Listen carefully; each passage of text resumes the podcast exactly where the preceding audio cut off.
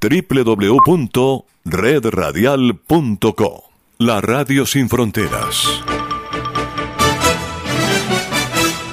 La siguiente producción es responsabilidad de sus realizadores y no expresa la opinión editorial de Radio Libertad en su contenido y comentarios. En el Día Internacional de la Mujer, La Voz de América presenta Mujeres frente al COVID-19 ¿Qué tal amigos? Bienvenidos a esta programación especial en la que rendimos homenaje a las mujeres en el mundo en este 8 de marzo, el Día Internacional dedicado a reconocer su valor en la sociedad y su aporte al desarrollo de la humanidad. Soy Yoconda Tapia y les doy la más cordial bienvenida y yo soy John F. Burnett y desde Washington junto a ti, Joconda, a nuestros colegas en el continente y a nuestros oyentes haremos un recorrido por el impacto del COVID-19 en la vida de las mujeres y abordaremos el tema desde diversas perspectivas. Así que bienvenidos y empezamos.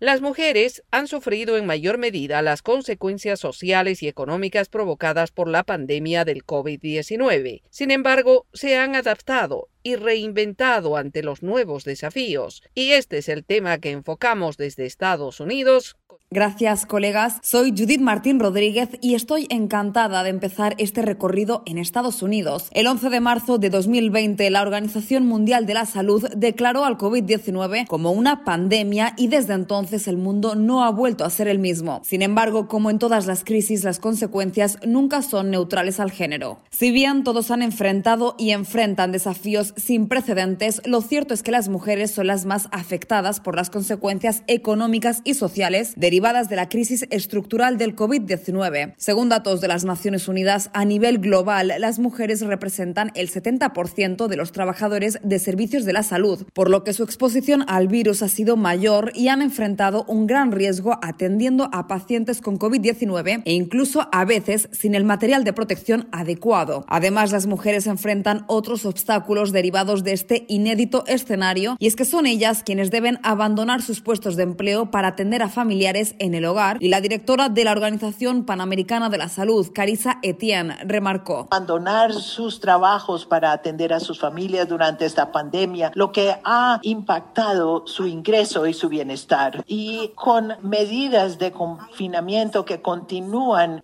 las mujeres muchas veces tienen riesgos de violencia en el hogar. El hogar no es un lugar seguro para ellas. En Estados Unidos y desde la irrupción del COVID-19, el desempleo alcanzó cifras históricas y el mes de abril fue el más catastrófico. Y en diciembre, tras meses de cierta recuperación económica, el empleo volvió a sufrir las consecuencias de una segunda ola de contagios y según un análisis de la asistencia legal para mujeres, las mujeres representaron todas las pérdidas de empleo de diciembre en Estados Unidos, subrayando el desastroso impacto de la pandemia en las mujeres trabajadoras. Como resultado, a finales de 2020, una de cada 16 mujeres mayores de 20 años se encontraba en situación de desempleo. Sarah Shaney, periodista del periódico económico Wall Street Journal, explicó por qué las mujeres son las más damnificadas en esta pandemia.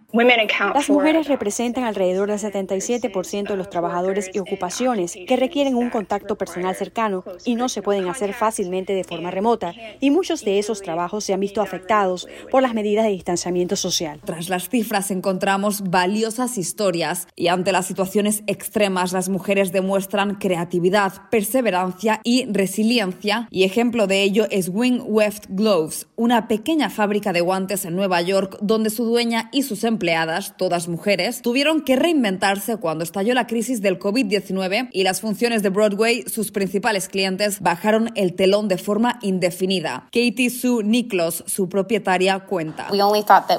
Solo pensamos Que nos llevaría una o dos semanas volver a ponernos en marcha. Creo que alrededor de la tercera semana fue entonces cuando supe que las cosas no iban a volver a la normalidad. Las costureras empezaron a trabajar desde casa y los guantes de teatro quedaron atrás para abrir paso a las mascarillas médicas. De este modo, Niklos adaptó su negocio al escenario pandémico y en todo momento trató de mantener ocupadas a sus empleadas hasta que regrese Broadway. Ahora, además, se dedican a producir guantes con revestimiento antibacteriano para protegerse del COVID-19 sin tener que renunciar a la moda. Y para cerrar este mi reporte, hoy quiero extender mi abrazo de afecto y respeto a las mujeres en el Día Internacional dedicado a ellas. Vuelvo con ustedes.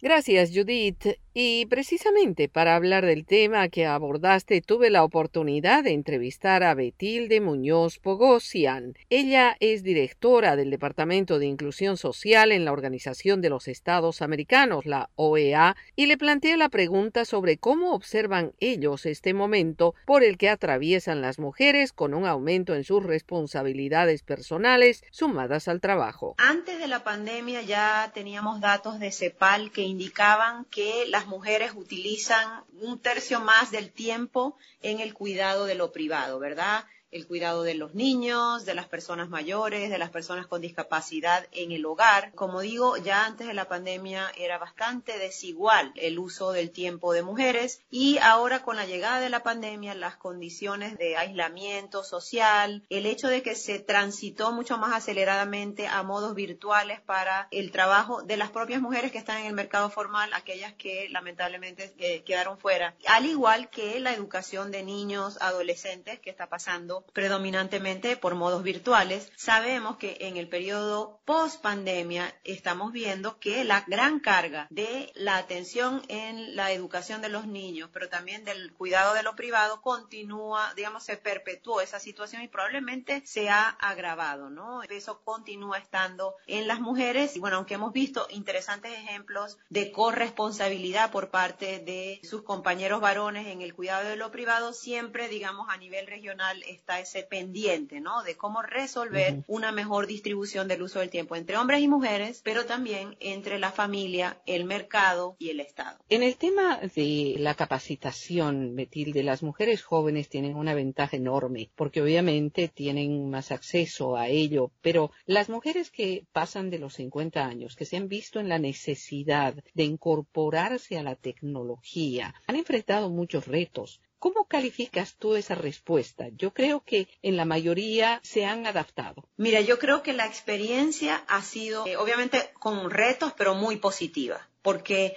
las mujeres de las edades más jóvenes, pero de todas las edades realmente, han mostrado tres cualidades clave. Han mostrado resiliencia, es decir, una capacidad impresionante de adaptación a la nueva realidad de modos virtuales, de más tiempo en la casa, incluso capacidad de innovación y creatividad pegado con esta resiliencia que menciono. Una segunda cosa que yo te diría que ha sido muy positiva ha sido ver cómo muchas mujeres han eh, tenido la capacidad de reinventarse. Entonces, esa sería definitivamente una segunda cualidad, la capacidad de reinvención, construyendo sobre muchos años de experiencia práctica, capacitación formación, que las que han tenido la oportunidad de hacerlo, bueno, cómo han aprovechado ese bagaje positivo en favor de una manera diferente de insertarse laboralmente, de generar ingresos, de buscar alternativas del cuidado de lo privado, de aportar a sus comunidades. Y una tercera cosa que la verdad que yo valoro como muy positiva en la participación de mujeres en el contexto de pandemia es el demostrado liderazgo para la coyuntura particular y los retos particulares que nos está trayendo la pandemia, ¿no? Desde el nivel más alto, ¿no? Jefa de Estado que son las que mejor han estado evaluadas en las respuestas ante el COVID-19, en Alemania, en Nueva Zelanda, en Taiwán, al más alto nivel, pero también vemos liderazgos impresionantes, muy asertivos, de mujeres a nivel comunitario, en el sector salud. Quiero citar, por ejemplo, una publicación que acaba de lanzar la la Comisión Interamericana de Mujeres con 25 historias de mujeres dando la respuesta ante el COVID, que no las conocemos, que no salen en los medios de comunicación, pero que demuestran que las mujeres están haciendo con su liderazgo un aporte impresionante en la respuesta a la pandemia. Y este liderazgo se ha visto bastante en Latinoamérica, sobre todo en pequeñas comunidades, Betilde. Exactamente, es precisamente eso lo que resalta esta publicación y lo que programa como el que tú estás haciendo resalta de darle luz, poner atención a los liderazgos de mujeres en sus comunidades, a nivel de gobiernos locales, incluso desde organismos de sociedad civil que están buscando solución a una distribución equitativa de vacunas para hombres, mujeres, pero también para poblaciones vulnerables, que están aportando científicamente en el buscar soluciones para los tratamientos, para incluso las propias investigaciones sobre la vacuna. Al nivel que no vemos, hay mucho liderazgo de mujeres que, que vale la pena resaltar y sobre todo en Es este día. así, es verdad. Y esta es parte de la conversación que sostuve con Betilde Muñoz Pogosian, directora del Departamento de Inclusión Social en la Organización de los Estados Americanos. Y la entrevista completa la pueden encontrar en nuestra página web vozdeamerica.com. John, voy contigo. Gracias Yoconda, y ahora nos vamos en un viaje imaginario hacia Latinoamérica, y nuestra primera parada es Venezuela, donde la realidad de los migrantes es dramática, pero peor aún para las mujeres venezolanas. Hola colegas y saludos a la audiencia. Soy Carolina Alcalde y los saludo desde Caracas, Venezuela. Las mujeres venezolanas son parte fundamental de la migración en el país. Salen en busca de los medios para sobrevivir que no encuentran en el país y buscando mejores condiciones de vida. Muchas de ellas tuvieron que volver a Venezuela a pesar de la emergencia humanitaria compleja que vive el país. Los factores más relevantes que llevaron a miles de mujeres migrantes a ese retorno a Venezuela en medio de la pandemia de COVID-19 fueron el desempleo y hallarse solas en un estado de gran vulnerabilidad en medio de una situación desconocida por el mundo entero. Es el caso de Estefanía, una venezolana de 24 años que estuvo dos años en Bogotá, Colombia. Su pareja la abandonó junto a sus dos hijos, nunca supo más de él y al no conseguir empleo meses después de iniciar la pandemia, tomó la decisión de regresar. Dice que lo más difícil fue enfrentar las amenazas que asegura recibió en el refugio dispuesto por el gobierno venezolano en Apure, donde estuvo casi un mes. Y hasta gusanos encontramos en la comida, el baño, todo el aseo, todo era horrible. La niña mía estaba desnutrida, mi bebé, ya no le daban tetero, no le daban alimento, nada de eso. Estefanía asegura que en Colombia se vive mejor, pero a pesar de haber encontrado el país mucho más deteriorado, por lo pronto no se arrepiente de haber regresado. Yo trabajo con costura y hago mis arreglitos y eso. Yo también allá en Colombia estaba lejos de mi familia y por más que toda la familia uno le hace falta y me sentía sola por allá. Sí, la situación es difícil, pero ¿qué más le queda a uno que resolver? Ana estuvo un año trabajando como niñera en República Dominicana. Su caso no es típico, pues a pesar de la pandemia conservó su trabajo, pero aún así decidió volver. Por mi familia, porque allá estaba sin el marido y los hijos estaban acá y eso me tenía como que la moral por el piso. Volveré de nuevo a República Dominicana. De hecho, mi jefe quiere que regrese, pero no, él sabe que no. Mi familia está primero. Consultamos a Mirla Pérez, socióloga e investigadora del Centro de Investigaciones Populares, quien destaca que el desplazamiento de huida de Venezuela ha sido practicado fundamentalmente por mujeres y agrega que muchos de los retornos registrados entre el segundo y tercer trimestre del 2020 fueron transitorios. No fueron retornos para quedarse en Venezuela. Cuando llegaron a Venezuela se consiguieron con una condición de vida mucho peor que la que habían dejado un año atrás. Tú ves que estas mujeres llegan a Venezuela preparándose nuevamente para volver a salir. La especialista explica que históricamente las mujeres venezolanas han sido emprendedoras y trabajadoras, pero el contexto actual no les permite dar con alternativas para resolver el problema de la pobreza. Viven la vida sin horizonte, sin posibilidad de resolver las necesidades más básicas. Eso crea en la mujer una gran angustia. Por su parte, la socióloga Claudia Vargas Rivas destaca lo determinante que han sido las desigualdades estructurales que existen en todos los estratos en Venezuela. Más allá de lo que todo esto a nivel eh, psicológico representa, que yo creo que, que debemos tener como eje transversal cuando hablamos del caso específico de las mujeres. Es muy complejo y muy difícil que mientras no existan políticas gubernamentales, pues la mujer tenga un panorama al menos estable dentro de Venezuela. De acuerdo a cifras de ACNUR, actualmente hay más de 5.400.000 migrantes y refugiados venezolanos en todo el mundo y estiman que para finales del 2021 podrían ser más de 6.200.000. Esta es parte de una realidad que viven las venezolanas en nuestro país y lo puse en contexto en este Día Internacional de la Mujer. Aprovecho para enviar mi saludo a todas las mujeres del mundo y sigamos siendo parte de la historia que se cuenta cada día. Hago ahora el enlace con mi colega Manuel Arias Naranjo en Colombia. Muchas gracias Carolina y es un gusto hacer parte de este programa. Soy Manuel Arias y los saludo desde Bogotá, en Colombia. Además de las consecuencias sanitarias que ha dejado el COVID-19 en Colombia, con cerca de 60 mil fallecidos y más de 2 millones de contagios, uno de los efectos más fuertes de la pandemia en el país ha sido la crisis económica que ha golpeado a millones de hogares. En enero de este año la desocupación se elevó al 17.3%, aun cuando el desempleo ha impactado al conjunto de la economía han sido las mujeres el grupo poblacional más afectado, puesto que según las estadísticas, por cada hombre que perdió su empleo, dos mujeres tuvieron la misma suerte. Para Rosemary Quintero, presidenta de la Asociación Colombiana de Pequeñas y Medianas Empresas ACOPI, los mismos cambios en el hogar, producto de la pandemia, como la educación virtual de los niños, también obligaron a muchas mujeres a dejar su empleo mayor responsabilidad han sido las madres. Muchas decidieron renunciar a sus cargos. Sin embargo, la crisis también se convirtió en una oportunidad para cientos de mujeres en diferentes sectores económicos. Uno de ellos, el de las confecciones. Empresarias y modistas que antes de la pandemia se dedicaban a la costura de prendas de vestir, debieron buscar otras alternativas de subsistencia y encontraron en los trajes y elementos de bioseguridad una opción para hacerle el quiebre a la crisis, como le sucedió a Stephanie Gregory, propietaria de una empresa de confecciones. Nosotros hacemos vestidos de baño para tallas grandes. Llega la pandemia, nos cierran centros comerciales, nos cierran turismo, mi cliente se paraliza, se cae la venta por completa de mi producto. Pero pese a las dificultades no había tiempo para lamentarse. Tenía que buscar alternativas y pensar en sus empleadas, en un 80% mujeres cabeza de familia e incluso de manera solidaria también pensó en personas ajenas al propio negocio. De los primeros tapabocas donados, Stephanie y su empresa pasaron a la confección de batas quirúrgicas e incluso uniformes deportivos que permitieron sobrellevar la etapa más dura de la pandemia y hoy, aunque su empresa ya superó la crisis, tiene claro que en la innovación está la clave del éxito.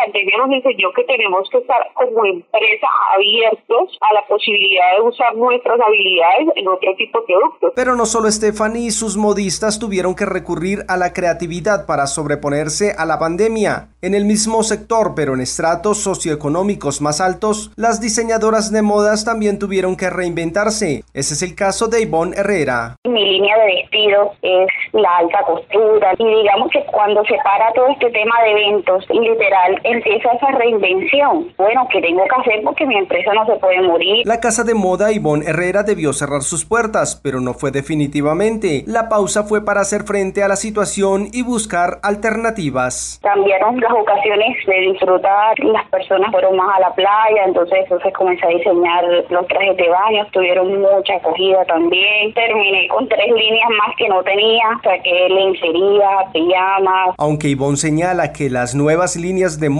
económicamente no han sido igual de rentables que sus diseños de alta costura, poco a poco se ha ido posicionando y le ha permitido mantener los puestos de trabajo de la mayoría de sus modistas y empleados, en medio de una reactivación que aún no se consolida. Y así, amigos oyentes, desde este escenario producto de la pandemia del COVID-19, es que envío un abrazo a todas las mujeres del mundo y desde aquí paso a otro país y me voy a Bolivia. Manuel, muchas gracias por darme el pase para presentarme. Soy Fabiola Chambi y los saludo desde Cochabamba, en Bolivia. El 22 de enero de 2020, las puertas de los restaurantes como de todos los negocios en Bolivia se cerraron para ingresar a una cuarentena rígida ante la pandemia del COVID-19. La esperanza era que la medida no fuera prolongada, pero los meses pasaron y la afectación fue devastadora, provocando cierres definitivos y despidos.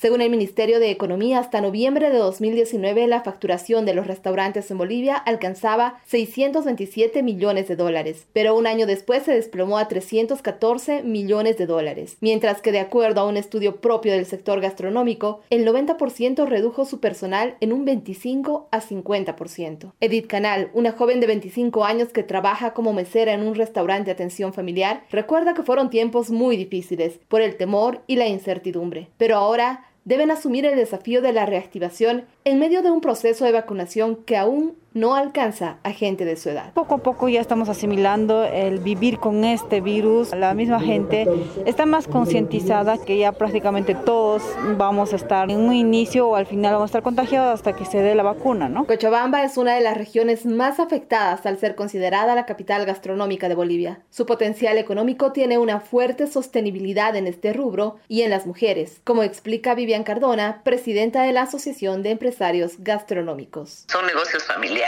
que sí, es un, un sector muy grande de empleabilidad hacia el sector femenino. La mayoría de las personas también que inician muchas veces este negocio son mujeres, ¿no? Tenemos un porcentaje muy alto de personas innovadoras, empresarias. En tanto y en pleno proceso de reactivación, el sector de la hotelería también afronta dificultades porque sus servicios se deben adaptar rigurosamente a las normas de bioseguridad, sobre todo relacionadas al tema de la limpieza. Muchas mujeres que se desempeñan en las tareas de aseo van retornando poco a poco a sus labores. Y ese es el caso de Marisol Belis. Ahora que ya se está normalizando poco a poco para adaptar esta pandemia, yo me estoy cuidando, ¿no? Yo uso barbijo y alcohol en gel atomizador y siempre me estoy desinfectando también. Este panorama muestra que las mujeres son un motor importante de la dinámica económica del país y del sector de servicios, según el análisis de la economista Fátima Zambrana. Si bien las mujeres pueden poner todo el empeño para que se reactive el sector, no depende de ellas necesariamente, sino depende de un acompañamiento especial.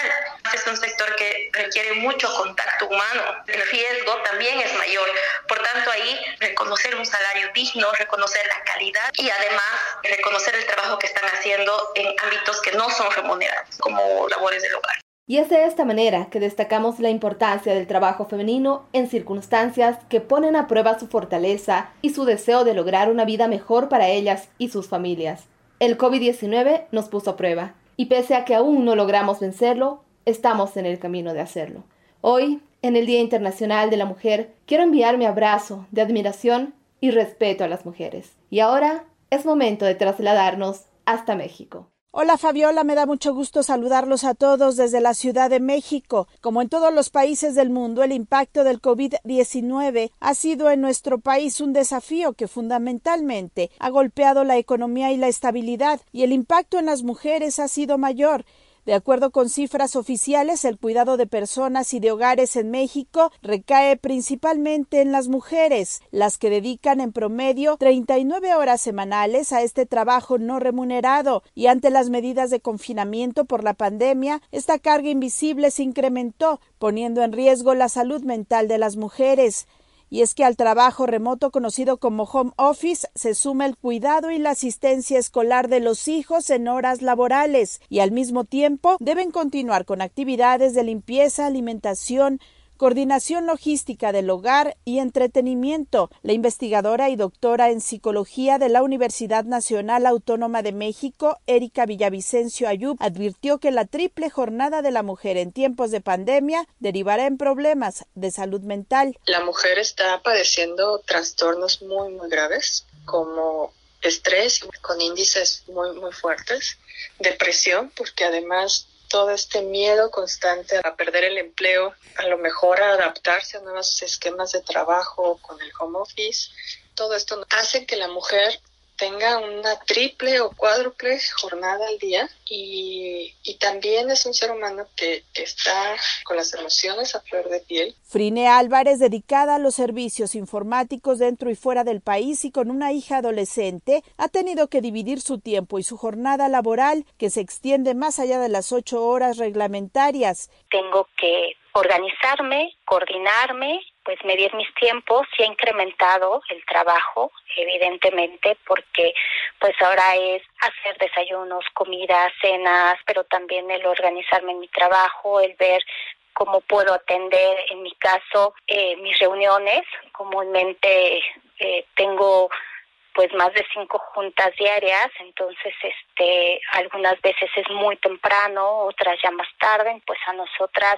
sí se nos ha eh, duplicado, ¿no? Las labores. Por su parte, Nadine Gassman, presidenta del Instituto Nacional de las Mujeres, señaló que los resultados de la encuesta de evaluación rápida sobre el impacto del COVID-19 en la vida de las mujeres, impulsada por la ONU, confirman que ellas han vivido de manera desproporcionada alguna de las peores consecuencias de la pandemia. Pero las consecuencias no solo son materiales o de convivencia. El 25% de las mujeres han experimentado al menos una o más de cuatro emociones negativas desde la propagación del COVID-19 y la más frecuente fue la tristeza que dijeron sentir 62% de las mujeres. La pandemia del COVID-19 ha planteado a las mujeres muchos retos, pero una vez más ha quedado demostrado que ellas tienen muchos recursos para enfrentar desafíos que sobre todo están orientados a la estabilidad y seguridad de sus familias. Y en el Día Internacional de la Mujer, aprovecho para enviar mi saludo y mi deseo de muchos logros y metas alcanzadas para todas. Ahora vuelvo con ustedes al estudio, colegas. Gracias, Sara. Y aquí nos detenemos para hacer una pausa. Están en sintonía del programa especial de La Voz de América, Mujeres frente al COVID-19. Enseguida retornamos. ¿Se ha preguntado cómo puede protegerse contra el coronavirus? Se lo contamos desde La Voz de América. Autoridades de salud recomiendan lavarse las manos con jabón y agua con frecuencia. También no se lleve las manos a la cara. Evite tocarse los ojos, nariz y boca con las manos sucias. Cubra su boca con el pliegue del codo al toser. Desinfecte objetos como el teléfono móvil o el teclado de su computadora. Evite las multitudes y manténgase al menos un metro de distancia de otras personas, en especial si están contagiadas ya. La voz de América presenta Cada semana La Voz de América te invita a ser parte de Venezuela 360. Para empoderar las voces que quieren reunir a tu país. Para escribir con ritmos contagiosos. Un nuevo capítulo en tu historia. Con un mismo lenguaje. El de la esperanza. El del futuro. El de la vida. Únete a un equipo de origen hispanoamericano que trabaja para conectarnos con el ADN venezolano. Conéctate con los tuyos. Conéctate con nosotros. Conéctate en WhatsApp digitando más 1-202-549-8691. Y Conviértete en protagonista de una historia que tú mismo ayudarás a construir. Conéctate cuantas veces quieras con Venezuela 360 en buenoticias.com. Y sé parte de nuestro equipo de redacción a través de tu conexión WhatsApp. Recuerda, más 1-202-549-8691. Les saluda Gonzalo Abarca y quiero invitarles a que escuchen de lunes a viernes Foro Interamericano las noticias. Lo que sí podemos saber ahora es que la policía está en el... Gracias, Gonzalo. La situación que se está presentando en este... El análisis. Incluyendo eliminar, esto es muy importante. El debate. El Partido Republicano tenía dos candidatos... Todo en un solo lugar. Boanoticias.com Y continuamos en este recorrido en nuestro programa especial Mujeres frente al COVID-19. Es momento de ir hacia Centroamérica. Gracias colegas en Washington, soy Daliano Caña y los saludo con mucho gusto desde Managua, en Nicaragua. Las mujeres nicaragüenses que trabajan en el sector de salud en el país estuvieron y siguen en la primera línea de respuesta a la pandemia del COVID-19, tanto en la atención directa de los pacientes que acuden a los centros hospitalarios y servicios médicos, como en otras actividades dentro de las unidades de salud y se desempeñaron en medio de grandes carencias y de un manejo estatal con fuertes tintes políticos en medio de la crisis sanitaria más grave de los últimos tiempos en el mundo. Médicos, enfermeras, anestesiólogas, personal de limpieza conforman este grupo de mujeres que tienen el mantenimiento de la salud como prioridad, pero al mismo tiempo también son madres, hijas, amas de casa y esposas que al salir de sus hogares luchan todos los días contra el COVID-19 desde diferentes trincheras. Nicaragua ha sido el país de la región con menos medidas de bioseguridad para su personal de salud, exponiéndolas a un mayor riesgo de contagio y a un desgaste físico y mental producto de extenuantes jornadas de trabajo por la emergencia sanitaria. La licenciada María Auxiliadora Uceda, presidenta de la Asociación Nacional de Enfermeras de Nicaragua y jefa de la Unidad de Cuidados Intensivos del Hospital Roberto Calderón en Managua, aseguró a La Voz de América que en sus más de 35 años de labor profesional, esta ha sido la experiencia más desgastante emocional y socialmente. Pero nos ha golpeado emocionalmente Emocionalmente le digo porque también pensamos en qué momento nos podemos contaminar. Pese a las dificultades, las mujeres han asumido el reto de encarar esta situación y sus consecuencias con los pacientes en los hospitales con valentía. A Joana Jiménez Chávez, que fue jefa coordinadora del área de emergencia respiratoria por COVID-19 en el Hospital Roberto Calderón, se le entrecorta la voz al contar su experiencia. Pero sí, lamentablemente tuvimos que agarrar a los familiares y llevarlos y, que miraran a su paciente, pues. Y era algo duro porque no es, no es como que uno lo ve y Solo teníamos que ponérselo de frente. Mientras en los puestos comunitarios de salud la realidad no fue diferente, las mujeres tuvieron que suplir la demanda de asistencia médica y priorizar el bienestar de sus pacientes incluso sobre su propia salud. La doctora Graciela Castillo, médico en servicio social en el Centro de Salud Edgar Lang, recuerda que decidió atender a sus pacientes aun cuando se encontraba en recuperación de cáncer de tiroides, lo que la convertía en una persona más vulnerable frente al COVID-19. Muchas, muchas veces mi familia me ha dicho que deje esto, que no siga, pero a mí me gusta. Estuve en sala de emergencia, sala de la consulta externa, todo. Las asociaciones médicas independientes en Nicaragua no reportan la cifra de mujeres que trabajan dentro del sistema y el Ministerio de Salud no actualiza los datos sobre los recursos humanos desde el año 2015 y peor aún, no están divididos por género. De acuerdo con la Organización Mundial de la Salud, 70% del total de las personas que trabajan en el sector sanitario y social en América Latina son mujeres. La doctora Castillo envió este mensaje a las mujeres que desean dedicarse a esta profesión. Nada eso lo puedo limitar porque si algo que te gusta, algo que amas hacer, lo vas a gozar, vas a ir poco a poco. Con este mensaje de optimismo, las mujeres dentro del sistema de salud en Nicaragua encaran la emergencia sanitaria y las desigualdades de género en una profesión que les exige anteponer las necesidades de los pacientes por encima del bienestar personal. Desde Managua envío un saludo a las mujeres en su día y me voy hacia Guatemala para otro reporte. Gracias, Daliana. Y desde Ciudad de Guatemala soy Eugenia Sagastume y tengo mucho gusto de participar en el programa. La educación es otra de las áreas seriamente impactadas por la presencia del COVID-19 y es que en medio de la pandemia Guatemala atendió el año pasado a 2.900.000 estudiantes adoptando las clases a distancia por medio de guías de trabajo, videollamadas o clases por televisión y fue así como algunas maestras pasaron de impartir clases en sus aulas a convertirse en presentadoras de televisión. La adaptación del proceso de enseñanza ha sido mucho más difícil para las docentes mujeres por el alejamiento con sus alumnos, como narra Carmen Yolanda Moreira, cariñosamente conocida como Señor Yoli. Después de dar clases por 30 años en el nivel preprimario, no pudo contener las lágrimas al narrar lo que ha vivido en el último año. Tiene que estar uno con ellos, no, no se puede así de lejos. Y yo soy acostumbrada a cantar, a bailar, a reírse y ahorita no se ha podido nada de eso. Eso es bien triste, de verdad. Señor Jolie también reconoce que ha sido muy difícil adaptarse a los retos tecnológicos. La tecnología. Por mi edad yo no soy muy hábil en esas cosas. Y si no fuera por mis compañeras no salgo avante. Pero el desafío ha sido para grandes y chicos, maestras y alumnos. Yasmín Secaida tiene 15 años, estudia bachillerato y admite que ahora más que nunca valora el contacto con quienes a diario le brindan la guía para crecer académica y socialmente. Recibir clases virtuales a través de la pantalla de un dispositivo nunca va a superar las clases presenciales porque es totalmente diferente. En medio del confinamiento y la recomendación de estar alejados, hay muchos alumnos que no tienen las posibilidades tecnológicas para recibir sus clases. Laura Ávila, licenciada en Pedagogía, explica que en esta situación se han detectado dos escenarios los estudiantes con recursos óptimos, el acceso a recursos tecnológicos, ¿verdad? Que dan mayor apertura a la comunicación docente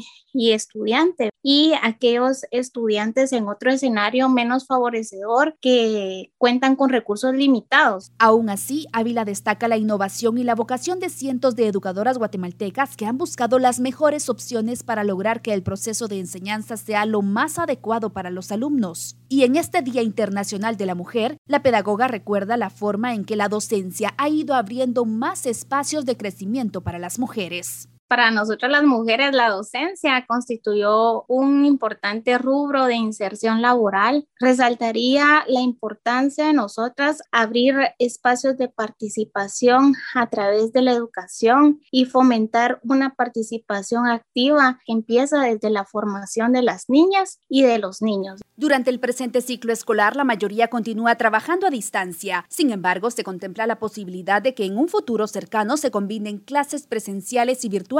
Aunque todo dependerá de la estrategia del gobierno para acelerar el proceso de vacunaciones, el que todavía no contempla una fecha para las inmunizaciones a los maestros. En tanto, las educadoras guatemaltecas siguen entregando a diario su conocimiento y su disponibilidad para guiar a sus alumnos hacia un futuro con preparación y valores. Es mi aporte desde Guatemala y con un abrazo para todas las mujeres en su día, me voy hacia Honduras.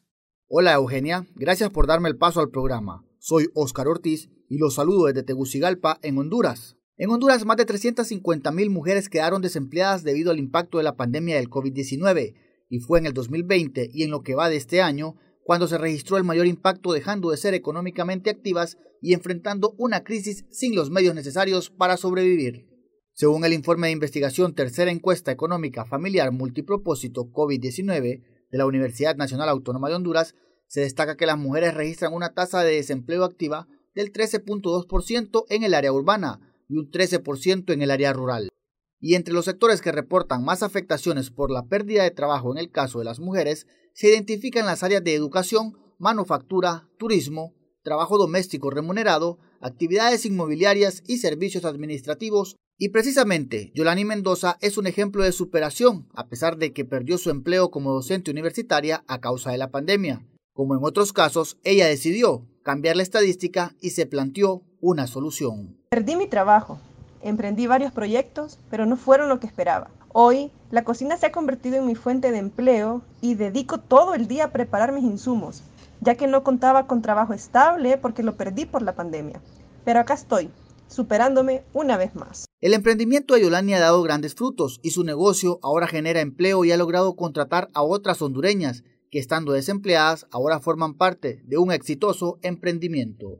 Solo era yo, después ya era eh, mi mamá y yo, después se fue involucrando mi papá, después mi hija y ahora tenemos a dos personas más que nos están colaborando con problemitas que teníamos que ir solucionando, o sea, no quedarnos estancados y, y no quedarnos frustrados de que no me funcionó y ahí lo dejo. No, siempre teníamos que ir eh, mejorando. Para la economista Cintia Arteaga, la pandemia demuestra que las mujeres se superan en cada momento, aunque remarca que no se debe olvidar la falta de políticas de apoyo gubernamentales. La relevancia que existe en identificar y, y la necesidad de la focalización eh, de políticas públicas orientadas o segmentadas no solo al segmento rural, sino en Honduras, el 72.5% de las mujeres que trabajan están en el sector terciario, es decir, actividades económicas relacionadas con la prestación de servicios, y a pesar de tener un menor acceso a servicios de protección social, soportan una carga laboral desproporcionada en la economía asistencial, como es el caso del cierre de escuelas o centros de atención a terceros, o si están dedicadas al cuidado del hogar. Comparativamente, la cifra de hombres en estos rubros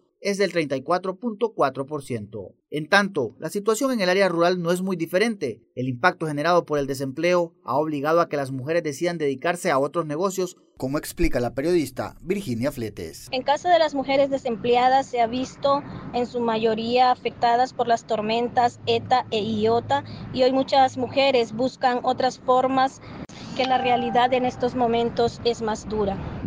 Estas dificultades se han visto incrementadas a causa de la pandemia del COVID-19 y muchas de ellas consideran que una nueva normalidad después de la vacunación a toda la población podría empeorar esa situación. Hoy, en el Día Internacional de la Mujer, quiero rendir mi homenaje de admiración a las mujeres hondureñas y latinoamericanas y desde Honduras voy ahora hasta El Salvador. Muchas gracias, Oscar. Y desde San Salvador, un saludo cordial para ustedes.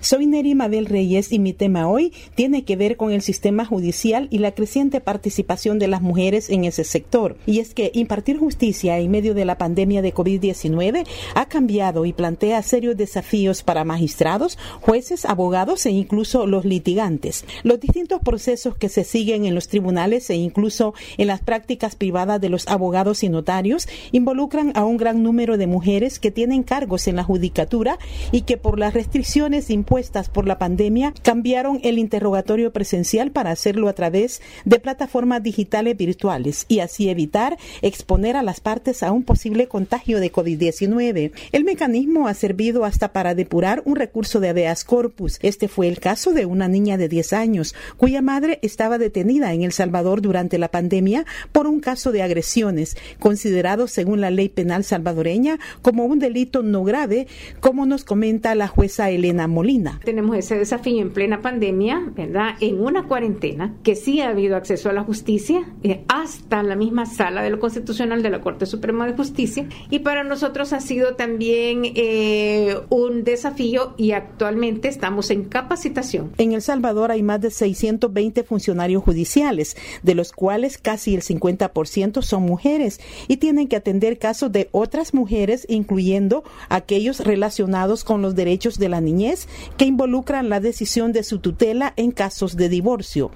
La reducción al mínimo de las audiencias presenciales debido a la crisis sanitaria tiene muchas desventajas, como destaca la abogada Jessie Palacios, citando el caso específico de las consultas a sus defendidas. Fue bien difícil realmente, ¿verdad? Porque hasta eh, las organizaciones sacaban por ejemplo, mensajes de que si estaba si estaba la víctima con el agresor en la misma casa, por le estoy hablando de violencia intrafamiliar, este cómo, ¿verdad? ¿Cómo hacer? O sea, se eh, llamaba, porque a veces el control que tiene el, agresor, ¿verdad?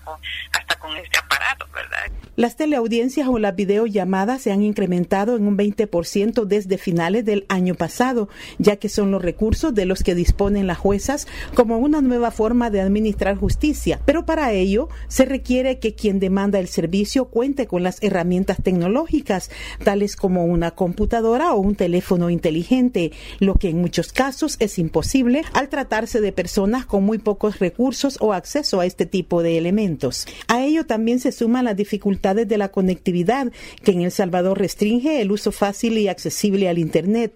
La orientadora judicial Rina Juárez, cuya tarea es apoyar a los demandantes para que se dirijan a las instancias judiciales competentes destaca que hay medios para comunicarse con ellos.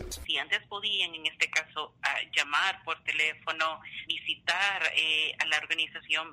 Para poder recibir, en este caso, la atención legal, ahora pueden tener, en este caso, la opción de poder escribirnos a nuestras redes sociales. En medio de este panorama, la justicia en El Salvador se imparte y las mujeres que trabajan en el sistema judicial se esfuerzan por capacitarse y ejercer sus profesiones a la altura de las exigencias de esta crisis. Desde El Salvador envío mi mensaje de respeto y afecto a las mujeres en su Día Internacional y vuelvo al estudio con ustedes, colegas. Gracias, Neri, por cerrar un estupendo recorrido por Centroamérica y resaltar a las mujeres de sectores tan vitales que trabajan enfrentando la pandemia. Están en sintonía del programa especial de La Voz de América, Mujeres frente al COVID-19. Enseguida retornamos. La Voz de América presenta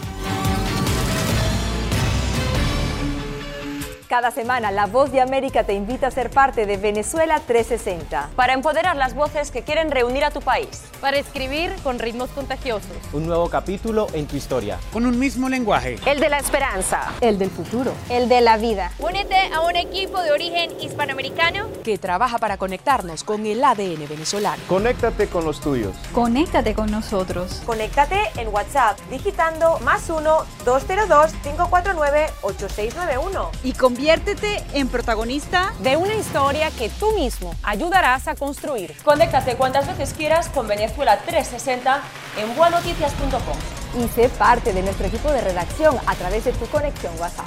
Recuerda, más 1-202-549-8691. Acompáñenos de lunes a viernes con las noticias del mundo del entretenimiento lo mejor del cine. So, Scrolls are the bad guys.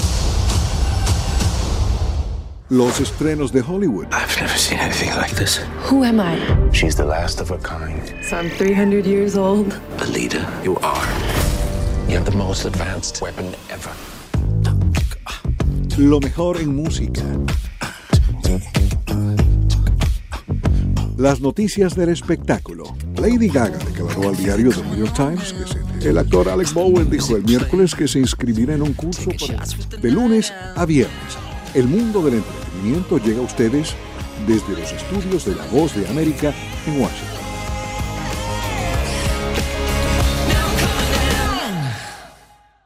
Escuchan el programa especial de La Voz de América, Mujeres frente al COVID-19.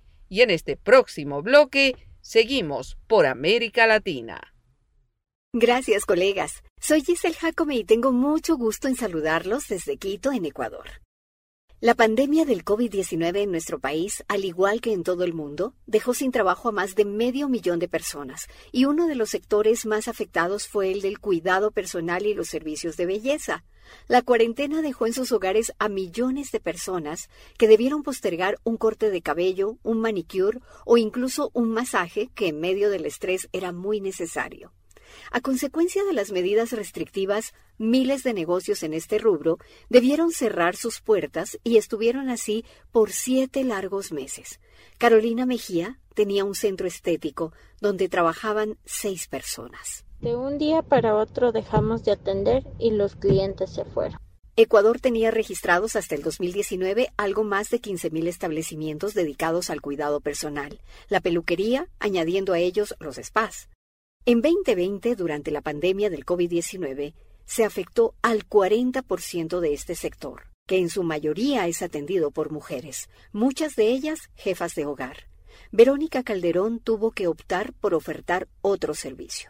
Tuve que dar mis muebles, espejos, máquinas como parte de pago del arriendo del local perdí todo y me tocó empezar a preparar comida para vender a domicilio. La emergencia sanitaria también provocó una caída del 35% en el consumo de productos para el cuidado personal como cremas faciales, productos para el cabello, protectores solares y maquillaje. La industria de venta directa de estos productos facturaba 150 millones de dólares al año y daba empleo a cerca de un millón de mujeres.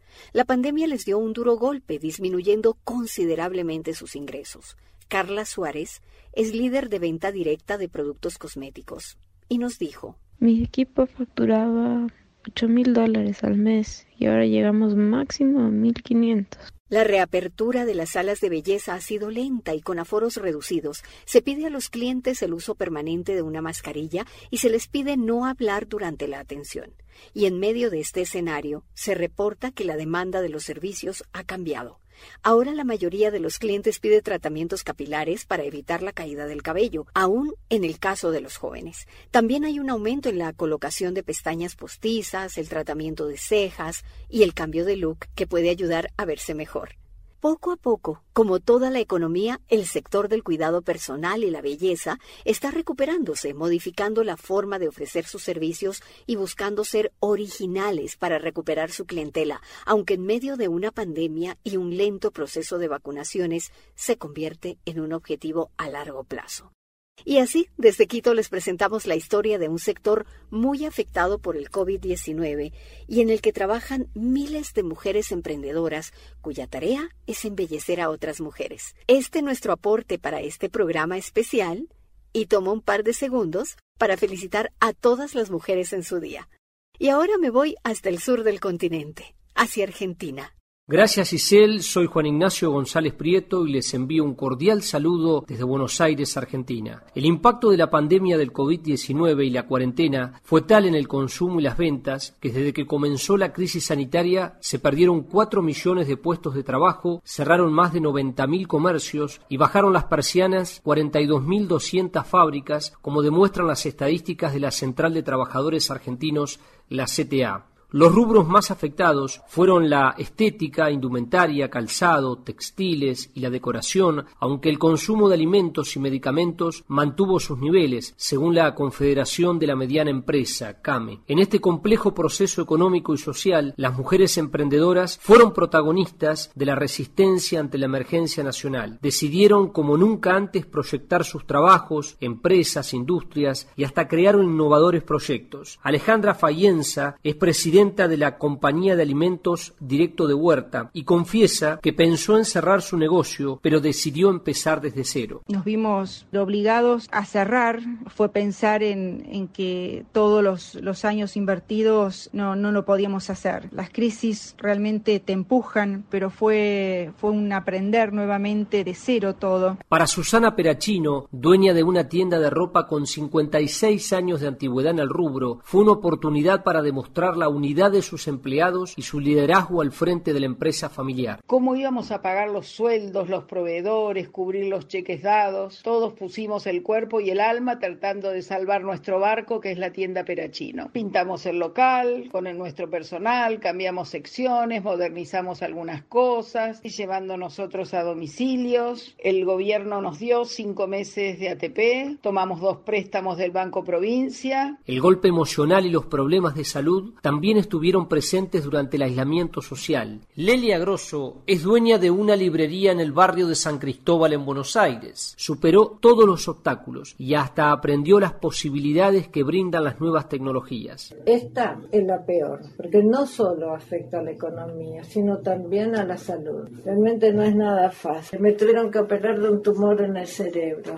y pude volver a trabajar. Tenía que apelar a otros recursos, por eso lo que se me ocurrió, aprendí a vender mis productos de manera virtual. Y en este marco, Valeria Pierantoni, miembro de la Organización de Mujeres Empresarias, asegura que para todos ha sido una etapa de superación. Volviendo a tener un 70% de trabajo cuando durante la pandemia fue al revés. Así las mujeres argentinas mostraron su capacidad para vencer adversidades y aunque el camino es aún largo, tienen la fortaleza, la preparación y sobre todo las ganas de continuar.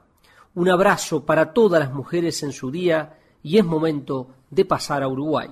Muchas gracias Juan Ignacio y un saludo desde Montevideo en Uruguay. Soy Leonardo Luzzi. La pandemia del COVID-19 llegó el 13 de marzo del 2020 a nuestro país y a partir de ese momento empezaron las afectaciones en diferentes niveles. Como en el resto del mundo, el impacto mayor fue en el empleo que dejó, según cifras oficiales, unas 200.000 personas sin trabajo. Hoy el desempleo alcanza al 12,4% de las mujeres, comparado al 8,8% para los hombres. Además, y según datos del Banco Mundial, en Uruguay las mujeres perciben salarios 31% inferiores que los hombres en similares tareas. En ese contexto, las mujeres debieron en muchos casos reinventarse en materia laboral para salir adelante en un año marcado por la pandemia del COVID-19 que afectó fuertemente a la economía. Particularmente ocurrió con las mujeres que trabajan en el transporte de escolares, ya que ellas son las propietarias y conductoras de los vehículos que se ocupan de llevar y recoger niños de las escuelas. En Uruguay hay unas 800 camionetas de transporte escolar y en Montevideo, la capital, se transporta en esos minibuses a cerca de 20.000 estudiantes por día. La pandemia del COVID-19 obligó en 2020 al cierre de todo el sistema escolar y a la adopción de la educación a distancia y las clases presenciales se cancelaron. Una consecuencia de ello fue la cancelación del negocio del transporte escolar. Muchas de esas mujeres que tienen hijos y están al frente de familias debieron reinventarse para conseguir ingresos. Magela es una de ellas y nos contó que tiene una camioneta desde hace años, pero de un día para el otro se quedó sin su mayor ingreso. Mi actividad principal desde la pandemia era trabajar en transporte escolar. Era mi ingreso, vamos a decir, más fuerte con el que me sostenía. La situación de Magela es similar a la de muchas mujeres que por el COVID-19 debieron reinventarse y cambiar de rubro de trabajo para enfrentar la crisis y ella añade. Yo que tenía que buscar una solución para sostener mi familia y bueno, me reinventé en un rubro totalmente diferente que es la gastronomía. Me encanta hacer este postres y cosas dulces y bueno, me focalicé en eso y ese fue nuestro lo que nos pudo sostener hasta hoy. El gobierno tomó una serie de medidas para ayudar a los transportistas otorgándoles préstamos o postergando el pago de impuestos. Sin embargo, los dirigentes de los transportistas consideraron que su situación es tan crítica que esos apoyos no alcanzan. En tanto, Magdalena Testoni, desde una agencia de comunicación empresarial, comentó que trabajó con mujeres que quedaron sin empleo y buscaron la forma de conseguir nuevos ingresos. Tuvieron que adaptar y compaginar la vida laboral con la vida de la casa y tuvieron que reconvertirse, que se dedicaron a tratar de emprender. El primero de marzo comenzaron las clases en Uruguay y el transporte escolar volvió a funcionar con medidas de seguridad sanitaria contra el COVID-19, por lo que muchas mujeres volvieron a trabajar en sus vehículos, aunque algunas prefirieron mantener sus nuevos emprendimientos. Así describimos desde Uruguay la fortaleza de las mujeres que enfrentaron un año de pandemia sin dejarse vencer por la adversidad. Mi homenaje a las mujeres en su día y vuelvo con ustedes hasta el estudio en Washington. Gracias, Leonardo. Y este reporte concluye nuestro recorrido por América Latina, pero tenemos más. Vamos a la última pausa y volvemos con este programa especial Mujeres frente al COVID-19. Estas son las noticias. A tempranas horas de la mañana, acompañado por sus aliados políticos, el presidente... No coincide con la medida unilateral implementada por el gobierno de Estados Unidos. Que ya por precaución han recomendado no viajar a la zona estos son los corresponsales de La Voz de América. Álvaro Algarra, Voz de América, Caracas. Giselle Jacome, Quito, Ecuador, Voz de América. Juan Ignacio González Prieto, Voz de América, Buenos Aires, Argentina. Llevando siempre la información desde el lugar de los hechos. La economía de Uruguay lleva 15 años de crecimiento ininterrumpido. Fue designado con 94 votos de los 128 asambleístas que forman. Sara Pablo, Voz de América, Ciudad de México. Nerima del Reyes, Voz de América, San Salvador. La Voz de América ofreciendo información de lo que sucede en Estados Unidos, América Latina y el mundo.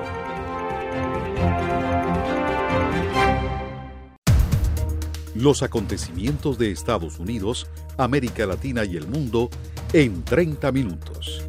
Con corresponsales en varios puntos del país. El Mundo al Día se emite desde nuestros estudios en Washington a través de nuestras afiliadas en la región latinoamericana con la información balanceada de lo que sucede en Estados Unidos y el mundo. Los espero de lunes a viernes a través de La Voz de América.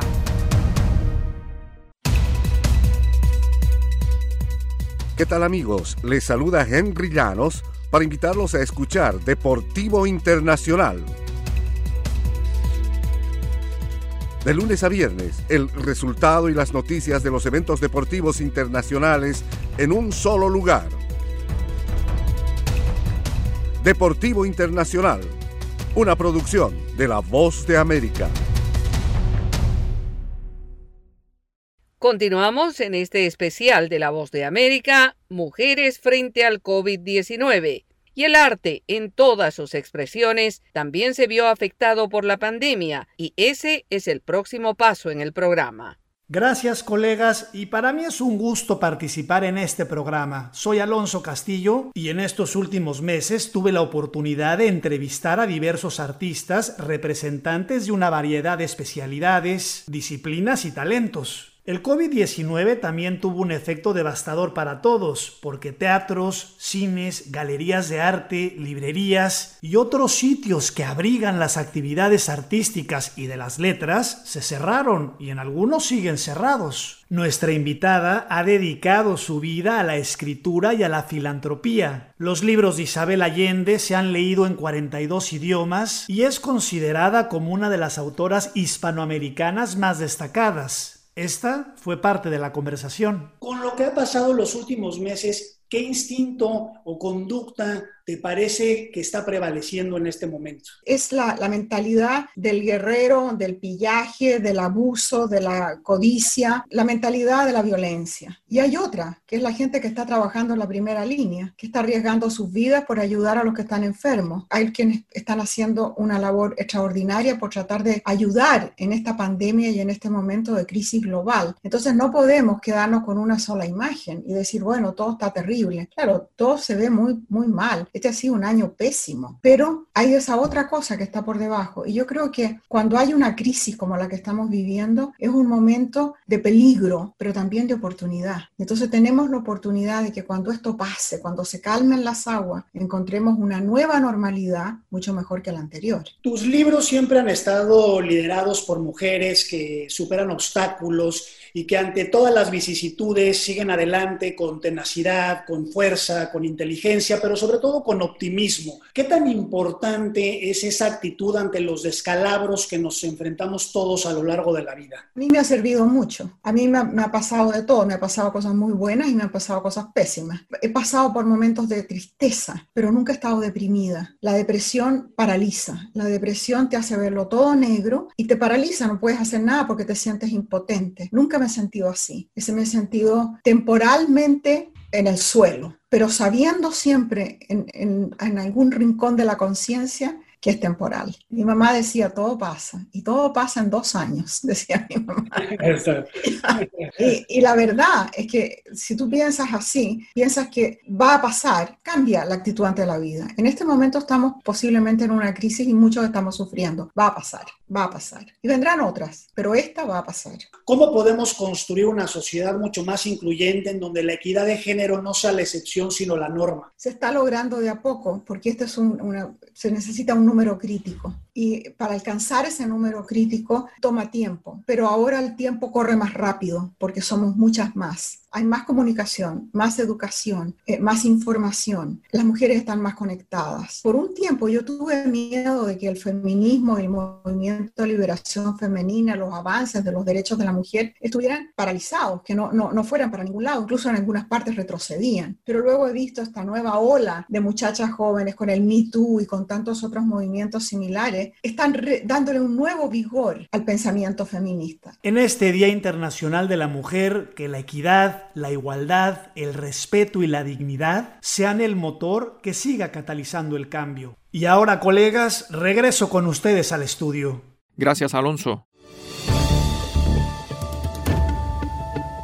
Y aquí concluimos esta mirada especial que destaca el papel de las mujeres que en diferentes ámbitos han enfrentado la pandemia del COVID-19 uniéndonos de esta manera al homenaje que en el Día Internacional de la Mujer se les rinde, reconociendo su gran aporte a la sociedad. Fue un enorme placer compartir con mis colegas en este propósito. Agradecemos a cada uno de ellos el esfuerzo para mostrar la realidad en sus respectivos países y a nuestras entrevistadas por ser un referente para el resto de las mujeres. Y por mi parte, quiero felicitar a todas mis compañeras de trabajo y enviar un abrazo a las mujeres en la región, reconociendo su invalorable capacidad para sobreponerse a las adversidades. Gracias por su sintonía. Somos la voz de América y este fue el programa especial Mujeres frente al COVID-19. www.redradial.co la Radio Sin Fronteras. Radio Libertad. Esta es la señal de Radio Libertad 600 AM. Local en todas partes.